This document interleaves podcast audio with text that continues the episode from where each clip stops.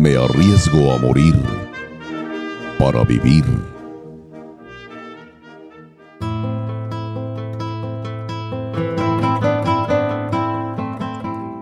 Cabalguemos juntos. Traigo en esta hora mi mano extendida sin dolo o desgarro.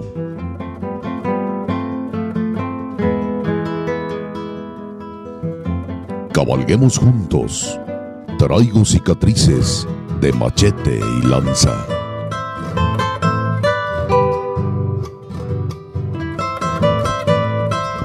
Toda la pasión de la charrería y la tauromaquia en una sola arena. Arena mestiza.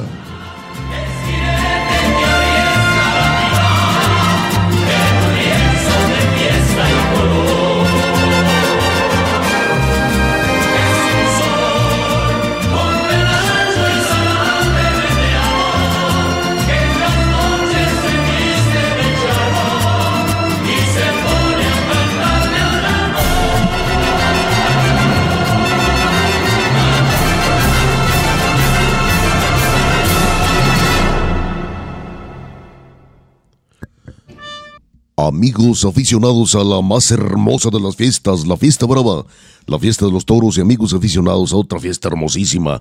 Desde luego me refiero al arte en el que se funden las baquetas, los ixtles y los metales, que es la charrería, el único arte ecuestre mexicano que nos identifica en todo lo que conocemos como planeta y un poco más allá, en el cosmos. Antes de dar eh, eh, vía, antes de ponerla a su consideración, la carpeta de Arena Mestiza número 13. Eh, desde luego doy las buenas tardes y la bienvenida a la parte importantísima de este programa que es Lupita Martín del Campo. ¿Qué tal amigos escuchas? Nuevamente les damos la bienvenida. Esperamos que el programa sea de su agrado. Recuerde que siempre lo hacemos con la idea de que usted lo, lo disfrute, disfrute el, contenido que tenemos y, y, pues también que haga retroalimentación con nosotros. Eso siempre nos hace seguir creciendo. Sí, desde luego, y aquí le voy a entregar esta carpeta, amigo aficionado, como le digo, de Arena Mestiza número 13.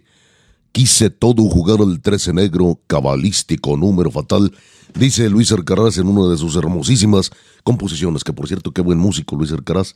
Ojalá que un día tengamos oportunidad aquí mismo de hablar acerca de Luis Arcaraz. No tiene mucho que ver con la charría, ni mucho menos, pero era un compositor estupendo, formidable.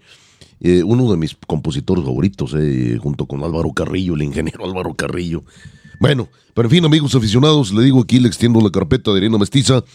Eh, no se vaya, ya que hizo favor de sintonizarnos porque tenemos el resumen de la segunda parte de la Feria Nacional de San Marcos, desde luego la parte taurina, en el aspecto taurino.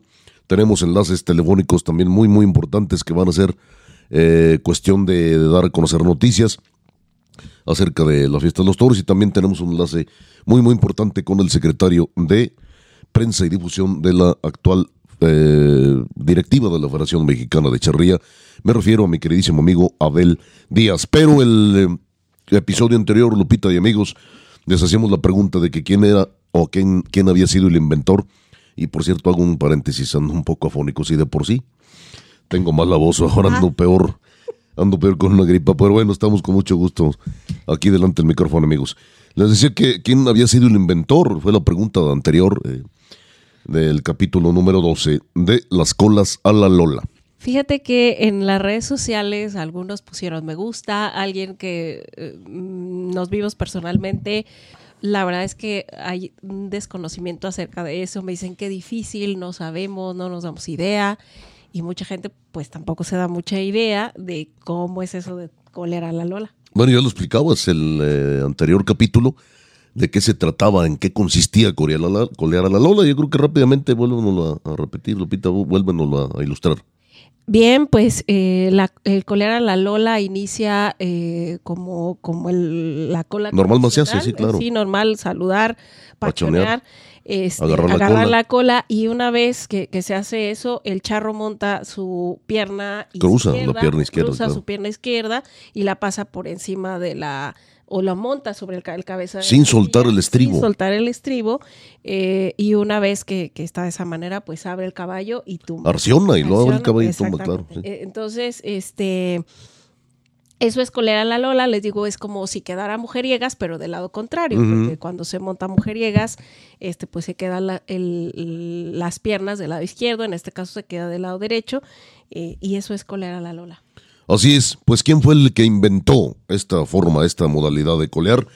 Nada menos que un eh, personaje extraordinario que era vaquero de oficio, que se llamaba Eugenio Hernández y le decían el tartamudo. Tengo una historia muy bonita y muy, muy amplia, pero voy a resumirla por falta de tiempo, amigo. Este tartamudo eh, la inventó aproximadamente en 1907, alrededor de 1907, y era de los que se juntaban con el papá de Paco Aparicio, que Paco Aparicio es otra historia grandísima, muy amplia y también bastante, bastante interesante.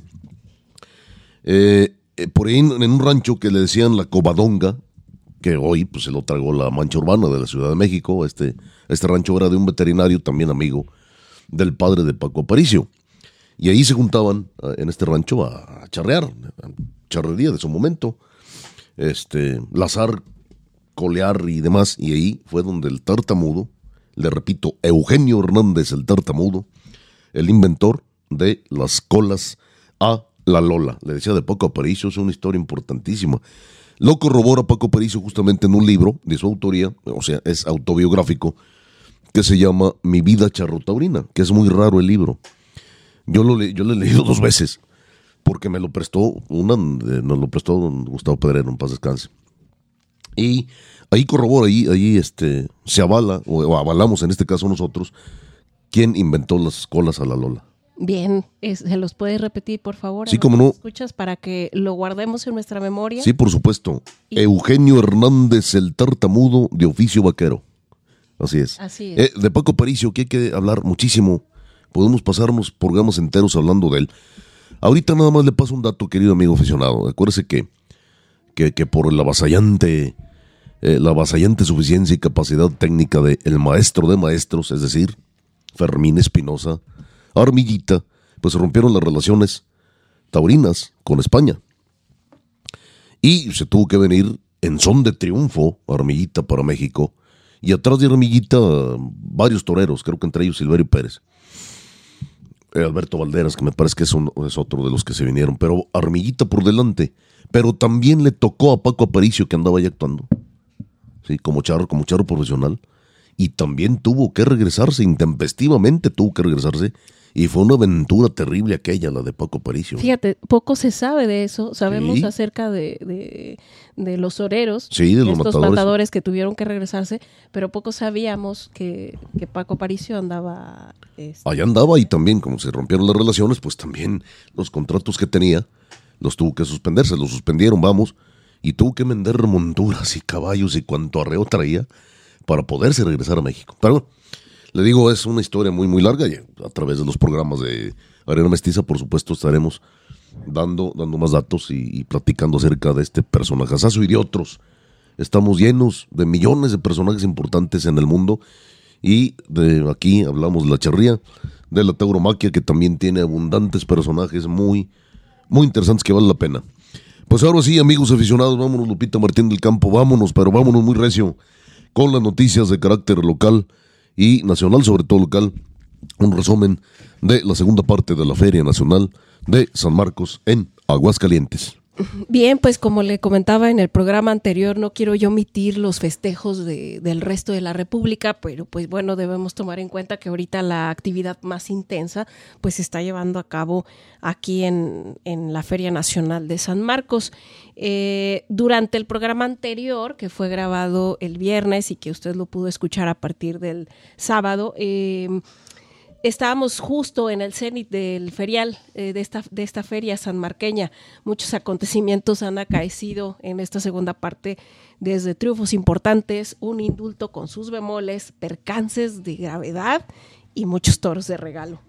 Así pues, durante la octava corrida, que fue el viernes 28 de abril, siendo de las anunciadas nocturnas, vimos a un Arturo Saldívar reencontrarse con su yo que había dejado hace años por ahí guardado en, en algún lugar y retomando su cabeza torera y arte, pero ahora con el toque de la madurez, se ocupó en su tauromaquia y dejó a segundo término la imagen y apariencia exterior ya había desfilado un encierro de Begoña, que si bien en cuanto a su presencia no se tiene nada que decir, salvo de uno por ahí que fue pitado al salir, eh, su comportamiento dejó todo que desear, aunque en varas cumplieron y pudimos ver un par, un par de pullas de los cobos dignos de una pintura.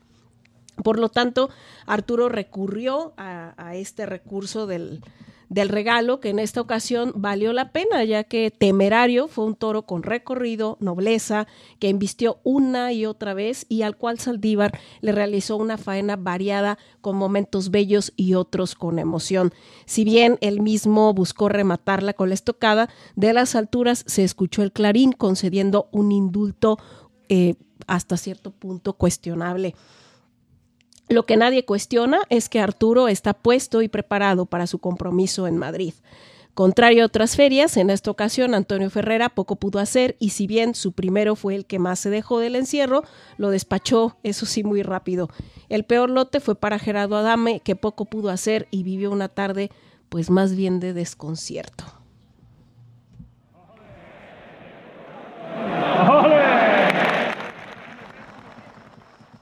Desgraciadamente esta feria nos está dejando varios espadas que han sufrido percances serios. Uno de los momentos angustiantes que se vivieron justamente el sábado 29 durante la novena de feria. Los toros de Campo Real, bonitos de lámina, resultaron mansos y de los cuales algunos se tornaron incluso peligrosos. El Cejas es un torero que sale siempre a por todas y siendo de los pocos que tuvieron dos tardes en este serial, salió con la idea de triunfar a toda costa y así vino el percance luego de dos volteretas ya anunciadas por el mismo toro. Aparentemente no pasaba a mayores al creer que la cornada quedaba solo en la axila, pero luego ya en el nosocomio se determinó que sí había sido penetrante de tórax. Esa misma tarde vimos a un Leo con una gran torería y determinación, siempre bien plantado en el lugar adecuado y si alguna vez se le tuvo como un torero frío, en esta ocasión conectó con el público asistente a quien emocionó y reconoció, por supuesto, su madurez y facultades oreja de peso cortó Leo esa tarde. Alejandro Talavante poco pudo hacer en esta ocasión, dado las condiciones de los estados, y resultó hasta incomprendido en su faena al quinto, intrascendente, por cierto, el de regalo que se le ocurrió a Talavante pero todo sigue su curso y al día siguiente, en una corrida mixta bastante criticada, nos deleitamos con el toreo de etiqueta, refinamiento y buen gusto que impregnan la personalidad de José María Manzanares, quien cortó una oreja al tercer toro el cual recibió palmas en el arrastre, al igual que el cuarto. En esta ocasión no nos sentimos abrumados por la acostumbrada mansedumbre de Fernando de la Mora, más bien al contrario, resultaron algunos de ellos con bravura. Eso pues es cosa de aplaudir. Pues bien, al mencionado cuarto, Arturo Gilio lo ha desorejado tras un trasteo variado y entusiasta. Esperemos entonces que logre con el tiempo este coleta definir su estilo, así como redondear y detonar sus faenas. Del pequeño Marco López se pueden decir muchas cosas, vivió de todo. Nos queda claro que no es ningún improvisado, tiene técnica, conocimiento y cierta experiencia dada su edad. Sin embargo, en la suerte suprema hay mucho que desarrollar todavía, puesto que vivo se le fue uno de los novillitos, acudiendo luego al de regalo. Esto sí, lo aprendió muy rápido. Hay quien busca explicación lógica a todo lo que llamamos milagro, sea lo que sea su idea al respecto, querido escucha, el día primero de mayo sucedió eso un milagro. El encierro de Mimiahuapam resultó ser manso peligroso, complicado, en fin, y durante la lidia del quinto, Joselito Adame fue levantado a las alturas, cayendo a la arena de fea manera sobre su cuello, donde el toro nuevamente hizo por él, pero el coleta ya se encontraba inconsciente. Gritos de angustia y luego silencio fue lo que se escuchó en el tendido con la incertidumbre del no saber qué pasó. Joselito salió luego macilento a agradecer al público antes de ser trasladado al nosocomio, en donde está en observación debido a un edema cerebral provocado por semejante caída.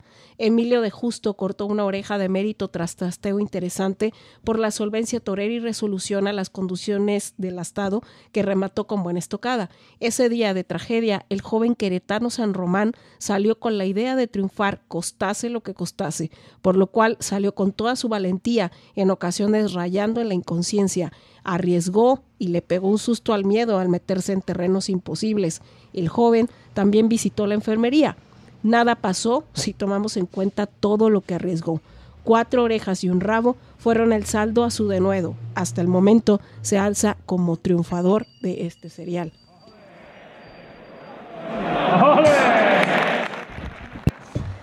Nuevamente se hizo una breve pausa para luego entrar en la recta final en la cual nos encontramos justamente ahora. El pasado jueves se tenía la expectación de que la ganadería de Santa Fe del Campo nos regalara con la bravura que ha estado escasa en toda la feria. Desgraciadamente las esperanzas estrellaron, pues resultaron mansos, agarrados al piso y algunos de ellos literalmente no traían un pase. El mejor lote se lo ha llevado el Calita, sin embargo, si bien nos regaló alguna que otra tanda hermosa, estuvo más bien fuera de compás, sin encontrar la distancia y el ritmo y sin llegar jamás a estructurar. Incluso un sector del público se decantó por el toro. El peor lote le correspondió a Sergio Flores, pasó con más pena que gloria en este serial. Ginés Marín por el contrario, es un torero que sabe perfectamente dónde colocarse y cómo. Entender las condiciones de los toros y resolverlas lo trae como algo natural. Así pues, con él vivimos los mejores momentos de esta corrida nocturna. Un regalo del Calita del Junco que nuevamente se le fue por delante y otro de Flores procedente de San Pablo que por poco y sucede otro percance.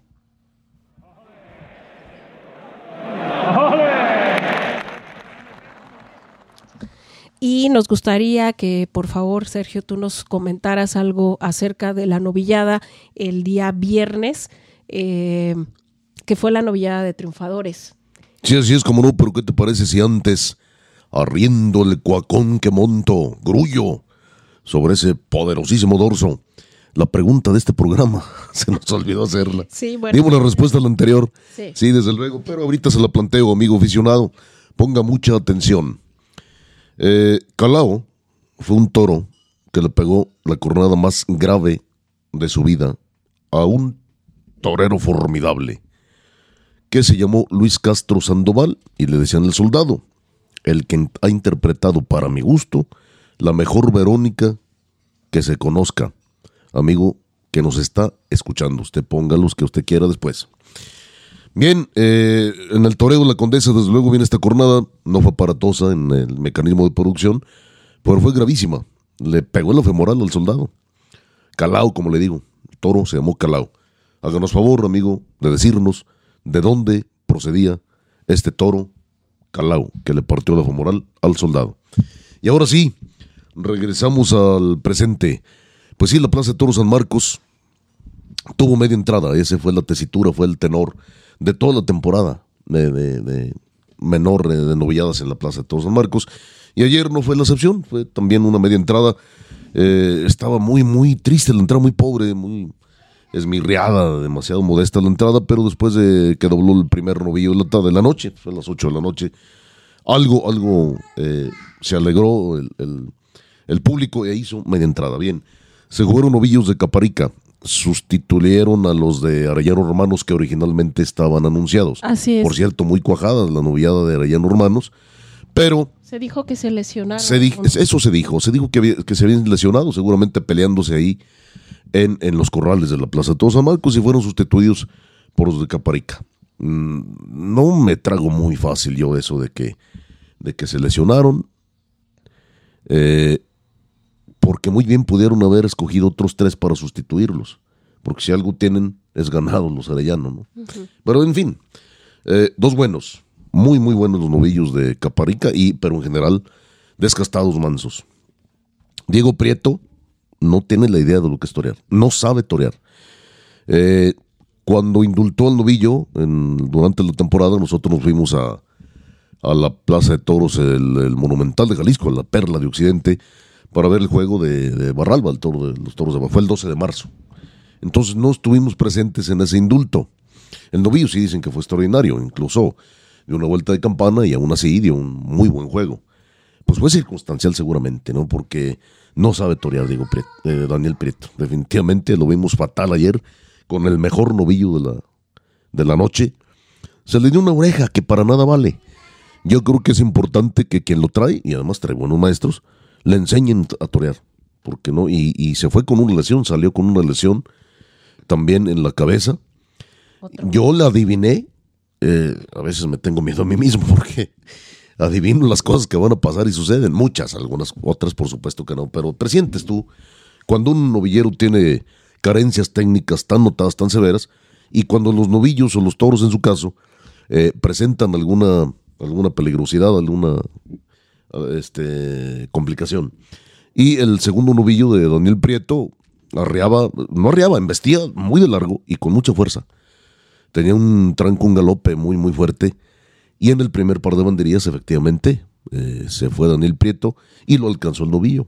Afortunadamente, que parece que no llevó cornada, pero sí cuando cayó la arena, lo que se dice vulgarmente, le bailó un zapateado y le lesionó en la cabeza. No sabemos exactamente el parte médico, parece que no es grave, gracias a Dios. Pero sí, eh, no, no sabe torear Daniel Prieto. Bien por Juan Querencia en cuanto al manejo de distancias, de tiempos, de capotes y muletas. Pésimo a la hora de matar. Le trae perdida la muerte a los novillos Juan Querencia y por lo menos en esta novillada de triunfadores evitó o se evitó levantar mínimo dos orejas. Y eh, por su parte Andrés García, hermano del Payo, estuvo bien a secas en su primero, con una faena más bien entre altibajos, pero mejor con su segundo. Mucho mejor con su segundo. Eh, se pegó un arrimón con cabeza, eh, le sacó agua a un desierto, pero eh, también vino una deshonra a la hora de matar y perdió una oreja del sexto, sí que se la cortó a su primero, es decir, el tercero de la noche. Eso fue lo que sucedió en la Plaza de Toros San Marcos durante la novillada de triunfadores en este añoso, añoso coso. Amigo aficionado. Y eh, bueno, pues a la hora que quizás usted esté escuchando este podcast, nos estaremos ya preparando, yéndonos a la penúltima corrida de la feria con un cartel muy bonito, maltratado con el ganado. Espero que me tape la boca el ganado, pero ya me imagino lo que va a salir, es de San Isidro. Sí, bueno, le recuerdo rápidamente los carteles que nos quedan en eh, este serial sanmarqueño. Al, eh, hoy, José, hoy sábado 6 de mayo, José Mauricio, Daniel Luque y Diego Sánchez, los toros serán de San Isidro, y el domingo se cierra la feria con Andy Cartagena, el Conde y el Zapata con los toros de Boquilla del Sí, señor, además yo traigo unas ganas enormes, unos deseos, no, ya me estoy paladeando lo de eh, Daniel, Daniel Luque, porque estuvo extraordinario en la Plaza de Toros de Sevilla. Yo me quedo con la, claro, la faena de, Rabo de Morante de la Puebla tuvo momentos artísticos muy, muy, muy, muy importantes, muy profundos, pero por momentos yo parece que estaba viendo un teofilito. Y el de Daniel Luque fue un toro bravo. ¿eh? y qué faena le cuajó, que en ningún momento, ni siquiera inmaculada, inmaculada. Ni, ni siquiera le rozó con los diamantes, y un toro bravo además ni el capote ni la muleta. Formidable faena de Luque, entonces por eso eh, tengo unos deseos muy grandes de verlo en vivo aquí en la Plaza de Toros Monumental de Aguascalientes, en lo que será la penúltima, es la penúltima corrida de este largo serial, 15 festejos. Ya lo estaremos platicando en el siguiente programa y seguramente vamos a preparar un análisis de este serial. Yo por último, en cuanto a las noticias nacionales, eh, le recuerdo que se había anunciado para hoy sábado de 6 de mayo la corrida en Morelia, pero estaba anunciado eh, eh, Joselito, Dami y, Gutiérrez, Diego San Román y Arturo Gilio. Joselito será sustituido por Juan Pablo Sánchez. Entonces, bien, no decae el cartel. No decae el cartel, creo que es un sigue quedando con Pero también el Cejas, también el Cejas estaba anunciado quién lo va a sustituir. Ah, ah este Héctor Gutiérrez. Ah, Héctor Gutiérrez. Ah, ya me, me no, Arturo Gilio me parece. Pero bueno, sí. Lo que sí me gusta es lo de Torreón de Cañas. Así es. Eh, bueno, al final quedó así el cartel. Juan Pablo Sánchez, Héctor Gutiérrez, Diego San Román y Arturo Gilio. El encierro de Torreón de Cañas, ya hay fotos por ahí en las redes y en los portales preciosos. Están mm, hermosos. Claro, es Torreón de Cañas. Hermosos. Por supuesto.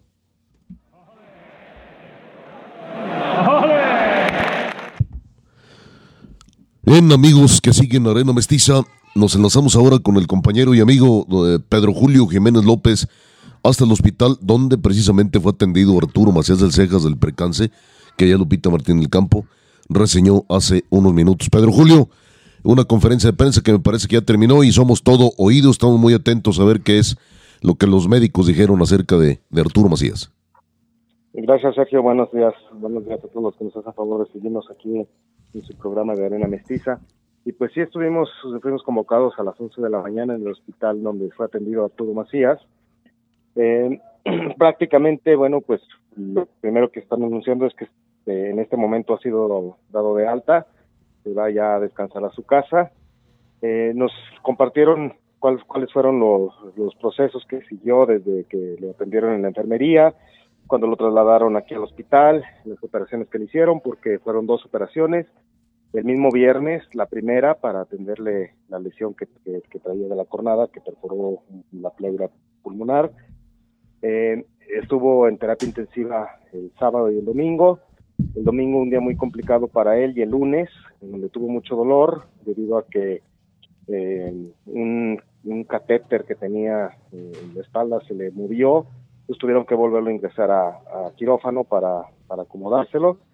Y bueno, a partir de ya de ese momento, pues ya la recuperación hasta hoy en día, donde se le dio a Arturo, estuvo, estuvo presente en la conferencia, se le dio de buen ánimo, bromeando, como es él prácticamente, ¿verdad? Sí.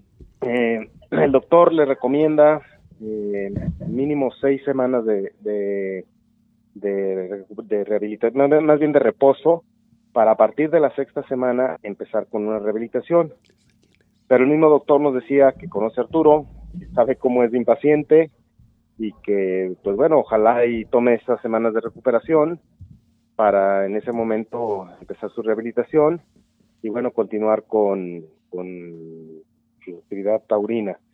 Eh, ha sido un torero muy castigado, tiene más de 35 cornadas, fracturas, sí. cornadas y fracturas. Eh, y bueno, pues el carácter que tiene y eso, ese conocimiento que tienen de él por tantas ocasiones en las que ha estado en estas circunstancias, pues les lleva a pensar a los doctores que, pudiera ser antes eh, todo este proceso de recuperación y rehabilitación mm, por el carácter que él tiene y que físicamente pues está fuerte. Pero lo recomendable pues es eso, eh, hablaba de, que posiblemente la fecha que tiene ya programada para Monterrey el próximo mes. Esa sí la ve muy complicada de, comparecer, pero pues a lo mejor ya para el mes de mediados de julio, finales de julio, o ya en el peor de los casos para él, en agosto en Teziutlán, sería su reaparición. Muy bien, ¿hablaron de, de la gravedad de la cornada, este Pedro Julio, los doctores? Sí, fue una cornada grave, por lo que, porque perforó la pleura.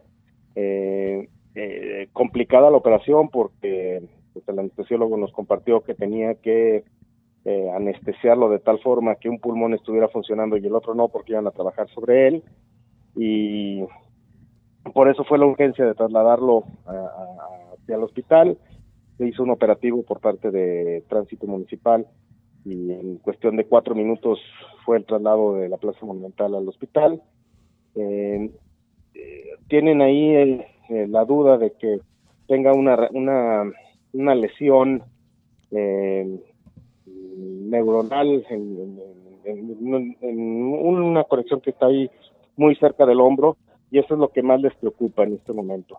Y no pueden ahorita hacer un estudio porque lo tendrían que hacer hasta que esté terminada ese, ese periodo de seis semanas de, de reposo y en ese momento harían ese estudio para ver y todo está bien. Mm, el doctor es optimista y dice que ve complicado que haya sido lesionada eh, esta, esta parte pues del cuerpo, del hombro de Arturo, pero no lo descarta y por eso es que en seis semanas hará esa, esa nueva, pues es un, estudio de resonancia y en ese momento ya podrá definir o determinar si está lesionado o no eh, esta parte del hombro.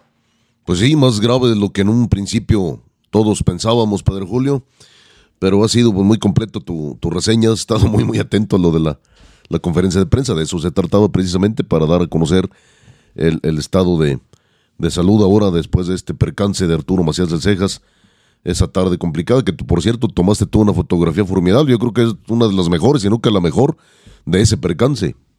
Muchas gracias, Sergio, pero ojalá hubiera sido de, de, De- un sí, extraordinario Sí, de un derechazo, de un natural, qué sé yo, sí, claro. Es parte, es parte de cubrir una corrida de toros este, y afortunadamente tuve la suerte de estar en el momento adecuado, atento y tomando fotografías, que es lo que me gusta. Claro, Y bueno, pues bueno, ahí está esa evidencia.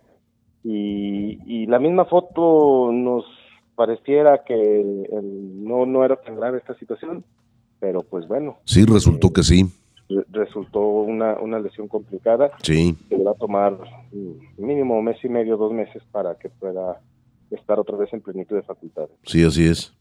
Así es, Pedro Julio, te agradecemos mucho la, la cobertura y pues aprovechamos un poquito cambiando de tema con, con este esta rueda de prensa que dieron de, acerca del estado de salud de Arturo y nos recuerdes, por favor, acerca del concurso de fotografía y de crónica.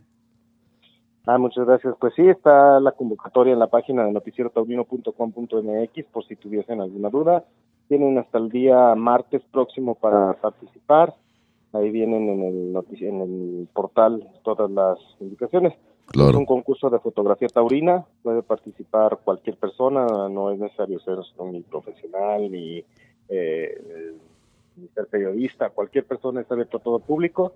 Y el concurso de crónica taurina, que también vienen ahí las, las indicaciones eh, en cuanto a la extensión de, de lo que nos pudieran hacer llegar para poderlos considerar y que tomaran parte del concurso claro, premio en cada uno de los concursos, desde 5 mil pesos, Así un único premio al primer lugar. así es.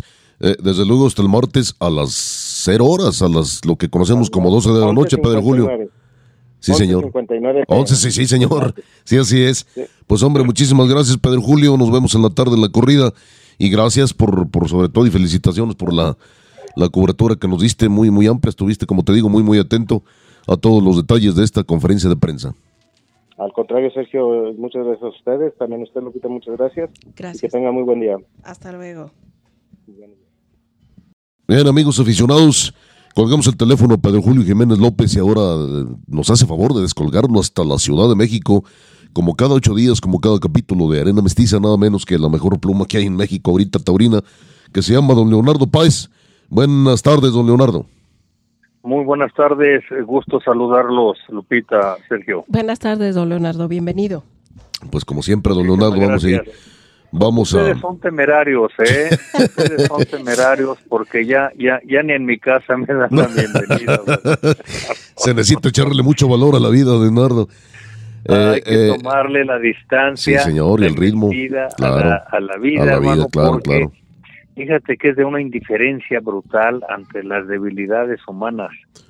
Le podemos hacer de un modo o de otro que, que la vida es, sí, ¿verdad? así es, don Leonardo. La vida es. Así es. Pues bien, don Leonardo, eh, estamos a, ya en la, en la recta final, cuando salga este podcast al aire, estamos en la recta final de la Feria Nacional de San Marcos en Aguascalientes, que va a tener 15 festejos y, y faltan dos festejos. Van tres lesionados, don Leonardo, ya sabíamos, o habíamos hablado ya, más bien, del de Diego Silvetti, que me parece que él tuvo la culpa, no abrió el toro, el aire también hizo su parte, vino una cornada, gracias a Dios, no grave. Luego vino la de Arturo Macías del Cejas, que fue más grave de lo que nosotros nos imaginábamos. De hecho, hace unos momentos eh, nos enlazamos con Pedro Julio por- para, la, para darle cobertura a la mm, rueda de prensa que se dio en el hospital de aquí en Aguascalientes, donde atendieron al Cejas. Y sí, pues fue más grave de lo que en un principio se pensaba o pensábamos. que, que es- está lesionado su pulmón. ¿o Sí, qué? señor, sí, sí, fue, fue penetrante de tórax, sí. Y bueno, el toro también estuvo haciendo, eh, dándole avisos desde un principio. Las advertencias pues, de parte del toro fueron sí. muy claras. Y luego vino lo de Joselito Dame, que fue. Yo, yo. No, no, no, fue algo impresionante. Eh, yo titulé mi crónica, mm, palabras más, palabras menos, pero dije una intervención palpable del ángel del, de la guarda, ¿no? Porque fue algo. Sí, cómo no. Sí, sí, sí. Me supongo que ya vio algunas imágenes, don Leonardo. Sí, cómo no. Yo no recuerdo que hayan, eh, bueno, nomás el caso del el que era banderillero y pintor Raúl Vaso, que Raúl hasta el tendido. Ah, sí, en la, en la plaza, en la Plaza México. Alguna una novillada así. Sí, en la Plaza En México. eh, eh, lo que yo quisiera preguntarles es una opinión absolutamente relativa como todas, pero ah, lo que yo vi en, la, en, en las escenas que pude observar de Silvetti, este, Arturo Macías y Adame, Sí. es como, como, si no un toreo, una lidia au- automática, sí un, un, un exceso de confianza en la embestida del animal. No me hagan caso. ¿eh? Sí, em, don Leonardo, bueno, le voy a, eh, le- si me permite, amigos aficionados, voy a dar mi, mi, mi opinión eh, favor. muy, muy personal acerca de lo de Joselito, que, que de verdad eh, lo lanzó, pero muy alto, y cayó sobre la cabeza, y de inmediato los compañeros de prensa que estamos ahí en el callejón, el contraburladero de la prensa local, nos acordamos de, por ejemplo, de Julio Robles, y nos acordamos de inmediato, por ejemplo, de Nimeño, de Cristian Motiquón Nimeño II. Y también por momentos, por momentos, se vivió un ambiente muy, muy denso, muy pesado, similar a cuando le pegaron la coronada gravísima a navegante a José Tomás aquí mismo en la Plaza de Toro Monumental. Eh, el toro fue difícil, don Leonardo, fue complicado. Estuvo muy bien Joselito con su primero y, a- y con este segundo también, de hecho, le estaba cuajando la fena. Una fena muy interesante Sí. porque tuvo una primera parte donde todos creímos que ya había metido al toro a la muleta. O sea, lo, lo fue palpable. Entonces, se dice en el ambiente de los toros, don Leonardo, usted lo sabe mejor que yo, que, que todas las jornadas son errores de los toreros. No sé, aquí me queda, aquí me queda la duda porque, porque de verdad... eh, eh, eh, Pero ah, sabes sí. que también se dice, Sergio, que los, Sí. los toros luego dan coba. Mm, Sí, yo creo que fue el caso. toreros, Sí, están abandonados, están echados para adelante. sí, y ya "Ahí con mucha voy". confianza, ya con- en plena confianza. Esa es la cosa, Sí, esa es señor. la cosa. Él estaba ligando una faena derechista. Sí, exactamente, sí. Y, y bueno, de repente el toro simplemente se le coló. Sí, ¿no? Y, y Sí, cuando en el momento, don Leonardo, que nadie nos lo esperábamos, la verdad, porque repito, Sí. teníamos esa idea de que ya había metido la muleta al toro y voló por allá por los aires. Le pegó una cornada ahí en la pierna, que esa no nos interesa mucho porque gracias a Dios no, no fue grave. No, lo, lo- el asunto es que, que, que, que el milagro se dio por lo alto que lo lanzó y de la manera que cayó de cabeza. Sí, Y- claro. sí, con el entonces. cuello, sí, señor, sí, señor. Entonces, Sí. pues fue un milagro palpable, definitivamente. Yo, para mí, es un milagro. Todavía comentando en los cafés aquí taurinos con los aficionados, pues ya hay rumores de que los doctores tampoco se explican cómo no le sucedió nada más grave de lo que, de lo que pasó. Como bien dices, hay un ángel de la guarda que Sí. todavía no, no alcanza a ser antitaurino. No, todavía no, Leonardo. y Sí. luego pues este protegen a estos hombres que acuérdate que pesan poco pesan poco Sí, son y- atletas, sí, claro. sí sí sí este y bueno y qué han dicho los médicos su su, su cerebro va bien o cómo Sí, Acerca de eso, todavía no ha habido mucha información más que estaban en, en observación y haciendo estudios, porque pues sí, sí tenía, presentaba un edema y lo que estaban es eh, observando era que no, eh, no fuera a tener lesiones mm, más graves. Pero hasta Eso el es. momento, pues sí, ha sido un milagro. sí, definitivamente. Sí, definitivamente. ya lo creo Y no, no ha pasado a mayores, pero también visitó eh, la enfermería este jovencito San Román. Eh, Sí, Sergio yo- Flores también tuvo un, una Sí, conmoción, sí. Que, que- sí, Sí. sí salió este desmayado y ayer eh, el novillero. Ayer, ayer Daniel Prieto, que bueno, ya lo criticamos hasta el cansancio. Bueno, no es una crítica, digamos, nada es personal. Aquí el asunto es taurino absolutamente, pues no sabe torear lo del, del- lo del indulto durante la temporada. de- Sí, don Leonardo. a ver Sergio pero volvemos al taurineo hermano que Sí. es el que el que tiene secuestrada la fiesta Sí, eh, eh, si dijeron que era de triunfadores la novillada sí. como este muchacho que, que anda en sus inicios o en sus finales, este resultó triunfador. Sí, eh, le di- eh, mm, Indultó un toro. indultó novillo, sí. Indultó La- eh, fue el 12 de marzo, don Leonardo, que usted recordará. Ujú. Nos fuimos a Guadalajara, la perla de Occidente, a ver a ver el juego de, que nos interesa muchísimo del encierro de Barralba.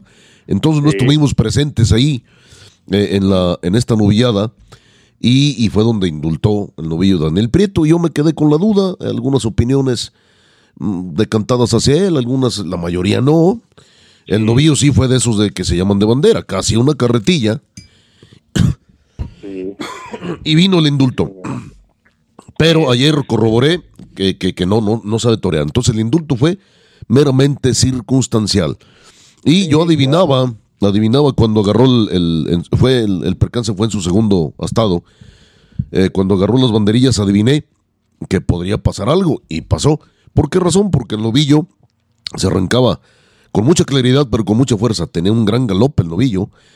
y este señor, y este muchacho, este joven, Daniel Prieto, no supo calcular bien la distancia y voló por los aires y, también se llevó, afortunadamente no una cornada, pero una lesión en la cabeza. Parece que no grave, pero también estamos esperando resultados científicos, don Leonardo. Sí, señor. Ahora, yo quisiera sus impresiones. Bueno, ya andaban queriendo este, sepultar al pobre muchacho este Marco Pérez, que porque se indispuso por alguna indigestión, sí. etcétera. Sí. Y bueno, este, el hecho es que se sobrepuso y luego ya no se supo qué, qué, qué fue de ese muchacho, si no falleció, si se logró regresar a España. La prensa es muy mitotera, no, le gusta mucho. improvisar víctimas, ¿verdad? Sí, muchísimo. ¿Sí? Pero se repuso el muchacho, sí. Sí, yo. Al parecer sí. Sí, al parecer sí. Eh, a pesar de que estamos en el callejón, don Leonardo, a veces nos es complicado eh, ver con exactitud o, ser testigos muy cercanos de algunos hechos. Yo me que yo pensé que era un teatro, o sea, yo pensé que era fingido aquello, pero yo pienso nada más. Total que regresó el jovencito y, este, bueno, ahí yo tengo sentimientos entremezclados ahí, revueltos, tanto a favor como en contra acerca de esta, de esta presentación de este niño. Eh, un adolescente, tiene 15 años, 3 meses, eh, y que me disculpen lo que voy a decir, pero es la verdad, parece que está un poco descriado, vamos, no ha tenido un desarrollo físico pleno, como cualquier muchacho de 15 años, ¿verdad? No es ningún improvisado, por supuesto se la sabe de todas, todas, porque eso hay que subrayarlo, ha toreado cualquier cantidad de festivales y en el campo yo creo que le han echado vacas diario. Entonces, sí, sí, señor. Pero yo me pregunto, bueno... Mira, acuérdate que, que las empresas este, posmodernas son esencialmente frívolas. Sí. Entonces, si, si este muchacho está triunfando en España en cuanta plaza se presenta, ah, pues hay que traerlo en una corrida estrambótica, ¿verdad? Con, sí. con, con matadores de, de la experiencia de Manzanares, este, y, y, que alterne con ellos.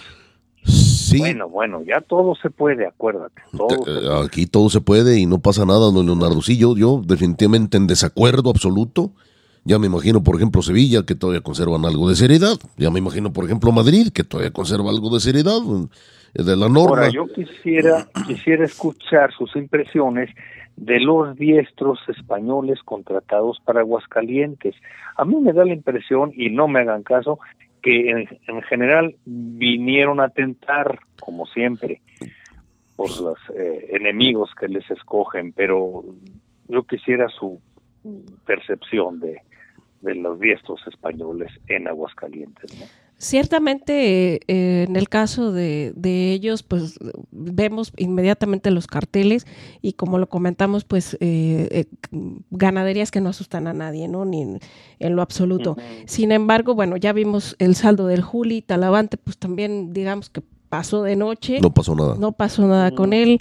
en el caso de Manzanares, pues sí estuvo muy bien, pero pues la, la, el encierro eh, no es nada fuera de tampoco para asustar a nadie, no, tampoco para asustar a nadie.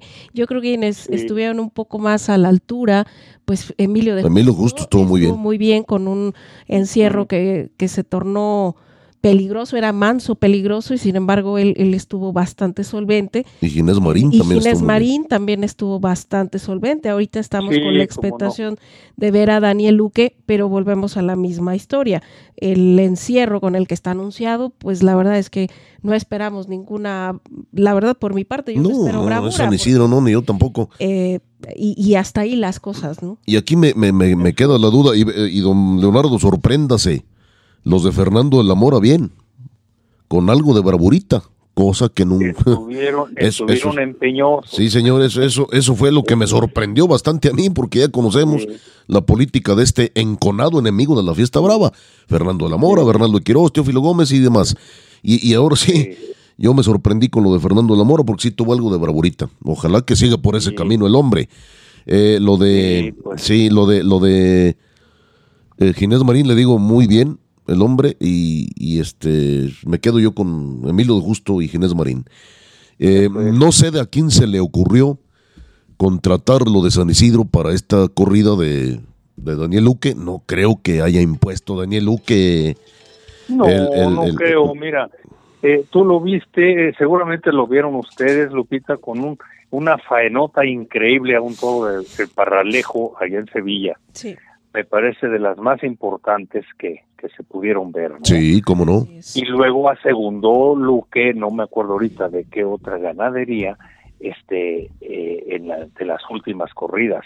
Luque es un torero muy consistente, muy, muy, muy pundonoroso, no especula. Entonces, eh, las mismas empresas, maestros, tienen luego eh, un, un, un instinto maternal fuera de lugar, Sí, señor.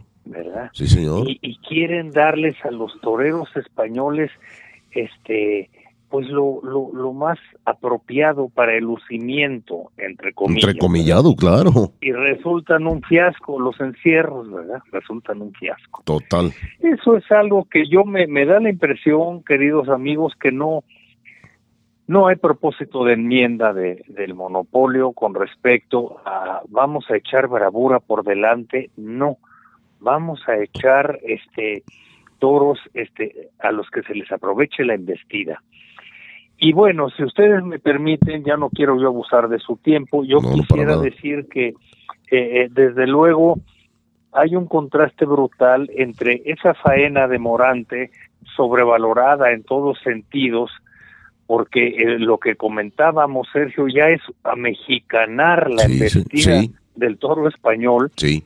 Y entonces desde una nobleza, de una boyantía que permite el toreo de salón con Sí, toro. sí, una nobleza borreguna. Y- y- ¿Verdad? Y lo que me parece sobre todo es que eh, esta, este rabo amorante es una entronización del posmoderno toro de lidia español.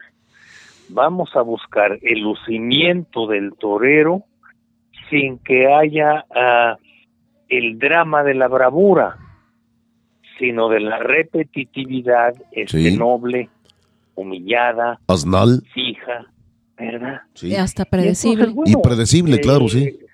Ustedes estarán de acuerdo, eh, esto es una domesticación de la bravura. Sí, exactamente, exactamente. Lo ha dicho muy bien, don Leonardo.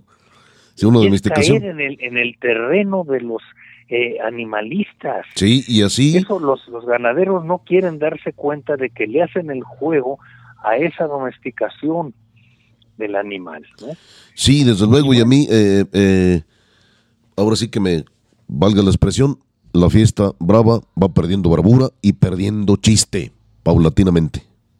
Pues se está volviendo breve, sí, ¿verdad? así es. ¿verdad? Esa es la cosa. Desde luego yo me quedo, figúrense ustedes, con eh, la faena intemporal de escribano al, al, al toro ese de Miura. Sí, No sé si la sí, cómo no. ver. No la hemos visto, pero hay que verla. Eso, eso figúrate que es un concepto de tauromaquia que emociona incluso a un público eh, exitista como se ha vuelto el de, el de Sevilla, ¿no? Sí, sí, definitivo. Orejas por ahí, ¿verdad? Y- pero a lo que voy es a que eh, cuando el toro conserva su tauridad, es decir, su exigencia de bravura impredecible, fíjate, en cada muletazo, en cada suerte. Estamos hablando de una tauromaquia comprometedora. Así es, interesante, profunda, que llama la atención, desde luego. O sea, con un, un sustento ético. Claro. Eh, anterior a la estética. Sí, principalmente. La estética se nos volvió como de supermercado. Sí, completamente. Tienda de departamentos. Bueno, este, torear bonito. Y bueno, ya le dicen a uno que es amargoso y negativo y bla, bla, bla. Bueno, pues entonces por eso hay que decirle a este concepto de tauromaquia la fiesta breve. La fiesta breve, sí, señor. Y la fiesta Pero mansa. Bueno, es una, es una impresión, ¿verdad?, de que las cosas pueden ser eh, de diferentes dimensiones. No, sí, compartimos la opinión, por supuesto, por eso somos afines, claro. La bravura pues va a ser la que pueda salvar esta tan maltratada espectáculo taurino, ¿no? Pero sí, fíjate, el, otro drama es que la gente enloquece con, con, con la tauromaquia bonita. Y entonces ocurre, fíjate bien, que los, los aficionados no solo, ya no son aficionados al, al, toro bravo, son aficionados a las figuras marca. Sí. Ya Morante se nos, nos condiciona. Y puede estornudar y le gritamos ole. y puede eructar y le gritamos lo mismo, sí. Eso es, ya, ya, ya te olvidaste de la bravura del toro para concentrarte en el sello innegable, ¿verdad?, de, del torero, ¿no? Ah, con estos con estos bravos hay que arar. Así es. Don Leonardo, muchísimas gracias. No sé si quiere agregar algo más. Oye, gracias a ustedes por su terapia semanal. No, no, hombre, pues encantado de la vida. Encantados de la vida. Haremos contacto, si Dios lo permite, dentro de ocho días, don Leonardo. Un abrazo hasta la Ciudad de México. Que estén muy bien, felicidades. Gracias, igualmente. Hasta, luego. Bien, amigos, eh, aquí el enlace con don Leonardo Páez, como cada programa, hasta la otrora Gran Tenochtitlán. Bien, amigos aficionados, nos enlazamos ahora hasta muy lejos, hasta el estado de Texas, que fuera de la patria mexicana, pero bueno, esa es otra historia, donde se encuentra mi queridísimo amigo Abel Díaz, nada menos que titular, secretario pues de prensa y difusión de la Federación Mexicana de Cherría. Mi querido Abel, un abrazo y gracias por recibir la llamada. No, hombre, un gusto saludarlos. ¿Cómo están? Muy buen día. Con el placer saludarlos a ustedes y a todos sus, seguidores y felicitarlos por este bonito programa que hemos estado ya atento ya en el, podcast. Gracias, mi querido Ben. Gracias, gracias. Claro que sí. Pues lo hacemos con que nos mucho pasión y mucho gusto. Lo hacemos con mucha pasión y mucho gusto. Sí, se les nota, se les nota. Enhorabuena. Adelante.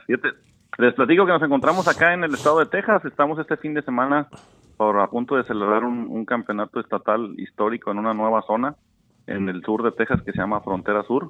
Entonces este domingo va a ser ahí en Mission, Texas. Estamos aquí en el equipo con buen amigo Callazo Alejandro Pedrero y otros más, este, un equipo de la familia Arrona y, y Escobedo. Entonces andamos aquí encantados.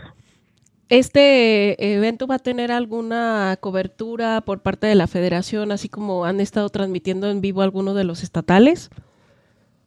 No, fíjate que este, como les decía, es la primera vez que se hace este evento. De hecho, se va a involucrar el, el uno de los senadores de aquí del estado de Texas. Está también el cónsul de, de México. Entonces se ha hecho, la verdad, una gran expectativa. Estamos a la cobertura, pues nada más de parte de tu servidor. Aquí que estamos levantando algunas imágenes y esto no no va a ser, lo vamos a contar por esta ocasión con la transmisión en vivo pero sí atentos allá a todos los detalles para reinformarlos porque será algo sin También estará la presencia del PUA del Estado, este Jaime Jiménez. Entonces esperemos que va a estar muy bonita ahí la, fiesta y como repito, pues nuevo, primera vez en toda la historia de esta. Sí, sí, pues es, desde luego histórico para la para la charrería organizada, desde luego, muy importante. Claro que sí. Claro que sí, nos gustaría también que nos comentaras algo acerca de cuál va a ser o cuál es la mecánica este año para los equipos que aspiran a entrar al Congreso y Campeonato Nacional Charro.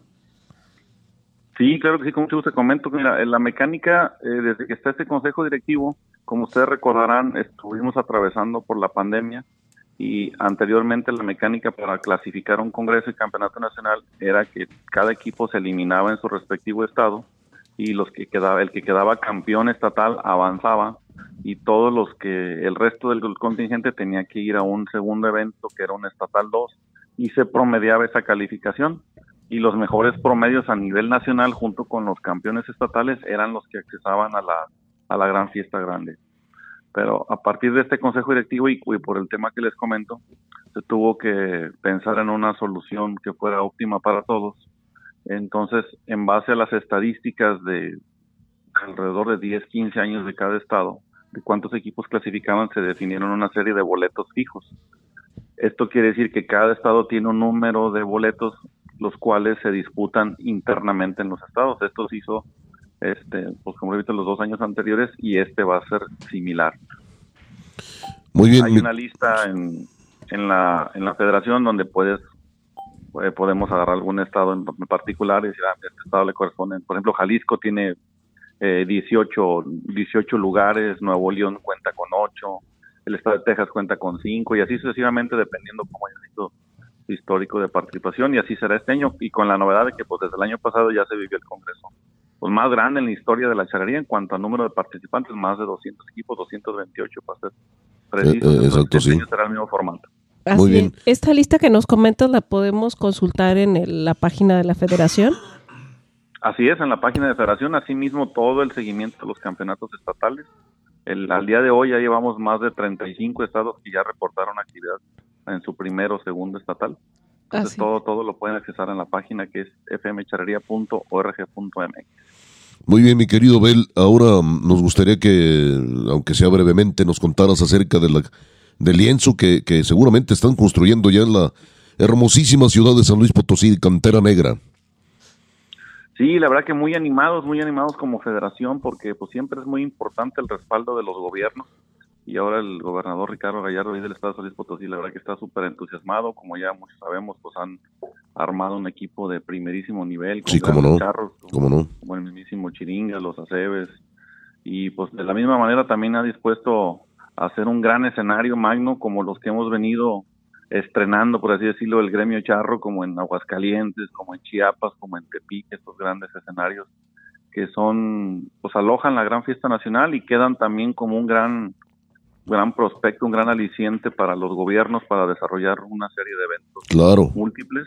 Sí. Y en esta ocasión el gobernador digo, se ha abocado tanto que desde el año pasado estuvo en el Congreso de, Zacatecas, eh, también nos visitó allá en Aguascalientes. Sí, cómo no. Echando ojo ahí para sacar lo mejor de cada una de las instalaciones. Sí, claro. Eh, y el punto es que ha hecho, ha hecho ahí gran investigación y gran planeación, porque este este escenario que se va a llamar Arena Potosí va a estar en las instalaciones de la feria de San Luis Potosí, eh, de, San Luis Capital. Sí. Y va a ser un híbrido entre el de la Arena San Marcos de Aguascalientes, el, el, que es el auditorio de la gente, me parece que se llama el de Tepic. Sí. Ustedes recordarán por allá en el 2013 que fue ese gran escenario. Sí, cómo no. Este, y así lo mejor de cada uno va a tener más o menos toda la infraestructura en cuanto a corrales y todo muy parecida a lo que las instalaciones de Rancho El Pitayo por el dinamismo y cómo tienen pensado todo. Entonces yo creo que va a ser pues lo mejor de lo mejor que hay hasta el momento en base a toda esta preparación que les comento. Claro que sí, pues hombre, mi queridísimo Abel, un abrazo y desde luego un saludo allá a nuestro querido hermano Alejandro Pedrero, que me parece que andas con él. Aquí lo tengo a un lado. Ah, pues un abrazo, un abrazote viejo, nos, nos comunicamos luego, claro que sí. Desde luego, gracias por hablar a Arena, Arena Mestiza. Mi querido Abel, estaremos en contacto, por supuesto, no hay que perder este, este contacto tan importante contigo, con tu eh, cargo que tienes en la Federación Mexicana de Cherría y mucha suerte para allá este encuentro charro en el estado de Texas, Estados Unidos. No, encantadísimo, muchas gracias y pues motivarlos nuevamente que sigan adelante con su programa y estoy a sus órdenes ahí con todo gusto en la Federación Mexicana de Cherría en la Secretaría de Prensa. Muchísimas gracias, gracias Abel, un abrazo. Un abrazo afectuoso, hasta luego, buen día.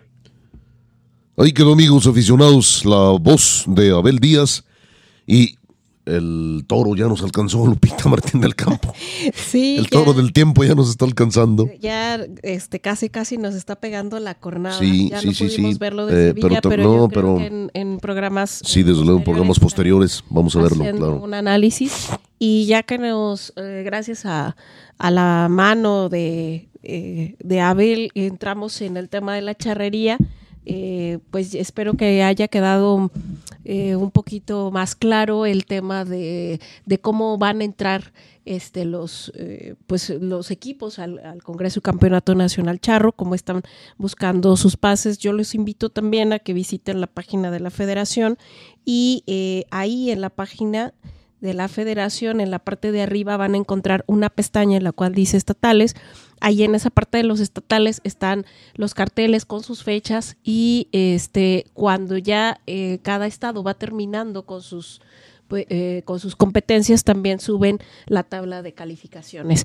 Eh, en eh, otro programa estarán, estaremos platicando para que nos digan también cómo aplica dicha mecánica, pero en este caso con las escaramuceras. Y Sí, también hay una noticia lamentable, triste, de acerca del matador de toros, Tlaxcalteca, Rafael Ortega, ya retirado hace algunos años. Vale la pena que, que el público se entere, desde luego. Sí, eh, bueno, desde hace algunos días, eh, ustedes que estaban en, en el callejón, eh, les llegó la noticia de que el matador Rafael Ortega se encontraba muy grave Sí. hasta el día jueves. Eh, se decía que había sufrido un desmayo mientras se encontraba nadando. Él está, hasta el momento se sabe que está hospitalizado allá en el, en el estado de Utah, en, un hospital que se llama St. George. Y, y pues nada, hasta el momento solamente se sabe que, que su estado de salud es muy Muy, muy, muy crítico. Están en terapia intensiva. Pues sí, un abrazo a su familia y desde luego el deseo y la solidaridad de que salga adelante de este episodio tan, tan duro que está pasando Rafael Ortega. Bueno, el tiempo, te digo, ya nos comió el toro, ya nos está pe- pegando prácticamente la cornada. Sin embargo, merece la pena el hacer una pequeña cápsula cultural como cada episodio de Arena Mestiza lo hacemos. En esta vez le correspondería a la fiesta de los toros hablar un poco del cartel taurino, que es tan amplio. Sí, eh, yo creo que eh, a, a últimas fechas eh, pareciera que se está perdiendo un poquito, aunque todavía me da mucho gusto encontrarme carteles pegados en, pues, en la calle eh, acerca de, de los festejos taurinos, si bien ya no es con la asiduidad ni con la misma eh, formato propiamente que se hacía en años anteriores en los cuales era una verdadera expectación ver el cartel en el que te anunciaban los toros y regularmente o casi siempre estaba acompañada por una obra eh, de algún pintor eh, muy reconocido y que incluso pues obviamente se daba para coleccionarlos. Yo creo que hablar Totalmente de- la historia es, es muy amplio y pero yo creo que en esta parte pues me quedo con, con esa nostalgia de- del cartel taurino. ¿Cómo no? Las pinturas y la manera en que se anunciaban los toros. Claro que sí, porque está pasando de moda, ¿eh? Ah, sí, Ya las redes sociales nos rebasaron están avasallando todo. completamente. o sea, eh, se dice, no sé hasta qué punto sea de lo mejor, pero si no te anuncias en redes, no existes. Así Y es. definitivamente la tendencia en las plazas de toros, si vemos, si, si seguimos un poquito la plaza de las ventas de Madrid, la de Sevilla, la manera de anunciar los festejos ya es muy diferente, a través de videos, de reels, etcétera. Este, y, y el cartel está pasando a la historia. Sí, ya va a ser pieza de museo. Sí, definitivamente. Y en, en la casa de todos ustedes, amigos aficionados, hay una buena cantidad de carteles que hemos ido coleccionando a través de los años. Ah, eh, el mejor para mí, cartelista, pintor taurino de todo el mundo, para mí es Pancho Flores, mexicano, y un pincel de mil colores que del cielo se escapó. En manos de Pancho Flores ese pincel se quedó formidable. Tiene una plasticidad y una profundidad el hombre que lamento no haber conocido. Sí conozco mucha de su obra original y fue un cartelista extraordinario, que además el cartel te anticipaba lo que podrías ver en la plaza cuando fueras a la corrida. Había estampas hermosísimas o, también eh, eh, cuadros de un encierro, por ejemplo, con unos vaqueros iban arreando un encierro. y tanto y tanto. Y hay carteles célebres, por ejemplo, el del 28 de agosto de 1947, cuando Islero de Miura mata a Manolete, alternando con Gitanillo de Triana y Luis Miguel Dominguín. El del 26 de septiembre de 1984 en Pozo Blanco, Paquirri, El Gillo y Vicente Ruiz El Zoro, Toros de Sayalero y Mandrés, celebérrimos carteles, tristemente célebres. Y así podemos mencionar infinidad. Así es, y al, eh, vaya, aquella persona que tenía la, la, curiosidad de estar quitando por ahí los carteles de la calle o que pedía permiso. Bueno, yo me acuerdo que cuando era niña a veces estaban los carteles y tú pedías permiso si es que estaban en algún negocio y demás y había gente que incluso te los guardaba. Sí, cómo no. Te guardaba los carteles de decir, sí, nada más deje que pase el festejo, yo le guardo su cartel y después, según el acontecimiento de lo que haya sucedido durante esa tarde, pues como lo comentas, se vuelven carteles ya de históricos, de, históricos de, de colección. Yo Mm, no lo dudo que haya mucha gente que se haya quedado con, carteles de tardes así y que luego cobraron un pues un valor valor histórico, muy, profundo, sí, claro, muy, importante. Sí, claro. Por ejemplo, de la presentación de José Tomás en de Novillero en la Plaza de Toros San Marcos, está por ahí con nosotros en nuestra colección. Desde luego el de la jornada de Navegante el 24 de abril del 2010 y así algunos así algunos muy, muy, muy, muy bonitos. Le repito, amigo aficionado, podemos pasarnos aquí hablando del puro cartel taurino horas y horas. Yo creo que también es muy importante en la historia eh, de, del toreo aquí en México, que como comentábamos en programas anteriores, no podemos separar de la charrería porque en, en cierto momento se fueron desarrollando eh, y creciendo a la par eh, hay, hay carteles, eh, si usted eh, hace algo de investigación, hay carteles en los que se anuncia la corrida de toros y se anuncia algún... algún jinete, se, va, se anuncia que va a haber algún jaripeo, se anuncia que alguien va a manganear, a jinetear, a, realizar alguna, alguna suerte charra, y, y, esto queda plasmado justamente en los carteles que luego se vuelven parte eh, o un documento histórico importante de investigación. Sí, por supuesto, sí, claro que sí tienes toda la razón, Lupita. Eh, pero yo creo que es hora de estarnos despidiendo. Ya casi rematamos el pialón hasta la mota, sí, señor. Así es, no sin antes recordarle eh, nuestras redes sociales. Estamos en Instagram como arroba arena.mestiza, en Facebook como arena mestiza. Ahí estaremos compartiendo las respuestas y las preguntas que le planteamos en cada en cada programa y eh, trataremos de seguir eh, mm, compartiendo alguna que otra información. también quisiera enviarle saludos muy afectuosos a, a Luis Santos. Sí, como no, Luis Jaime, un abrazo, mi queridísimo Luis Jaime que es un asiduo escucha de Arena Mestiza. Gracias, muy amable. También un acervo que tiene ya en fotografía bastante. Muy, bueno. y cómo no. Y además escribe muy bien de toros. Así es. Yo cuando no voy a los festejos eh, y que tú tampoco vas, yo lo, yo lo leo. Yo lo leo porque me parece que eres muy objetivo. Sí. Eh, y, bueno, pues te mandamos un abrazo y te agradecemos eh, tus comentarios. Eso siempre, como les digo, nos sirve para crecer. También le mandamos un abrazo a Juan Carlos, nuestro querido Capu. Mío, este, cómo no, mi querido Juan Carlos, un abrazo. Muchísimas gracias que nos sigues. Por tu preferencia. Sí, claro. Y, y pues aquí estamos. Somos gracias a ustedes que seguimos pegados a estos micrófonos. Así es.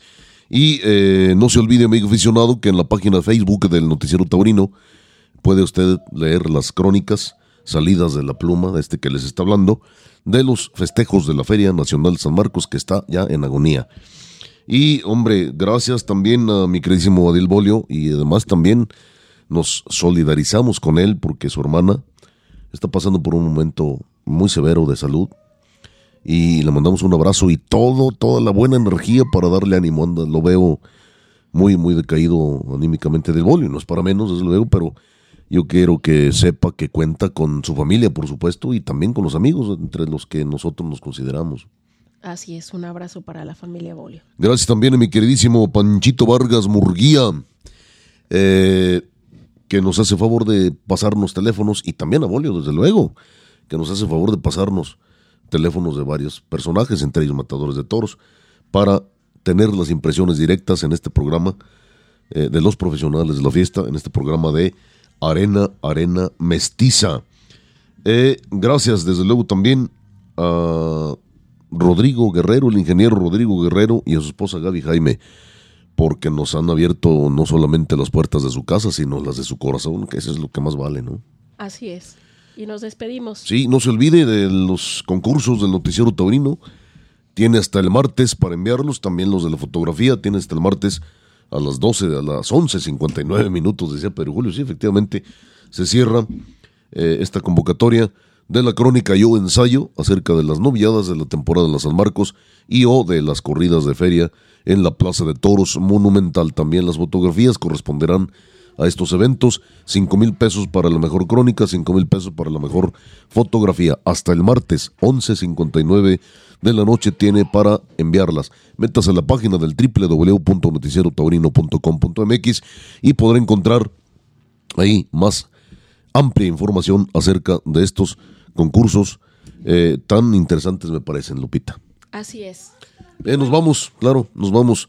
No se olvide el amable aficionado a la fiesta de los toros, que por lo pronto le deseo triunfe en la vida y salga por la puerta grande.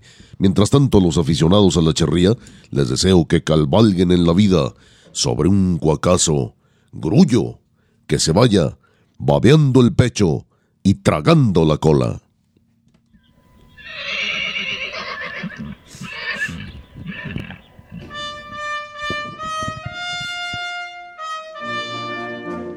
Me arriesgo a morir para vivir.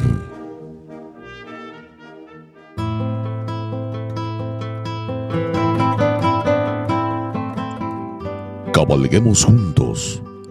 Traigo en esta hora mi mano extendida sin dolo o desgarro.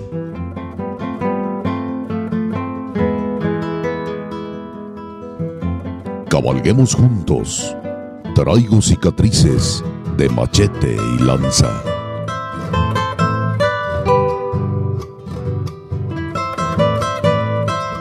Toda la pasión de la charrería y la tauromaquia en una sola arena. Arena mestiza.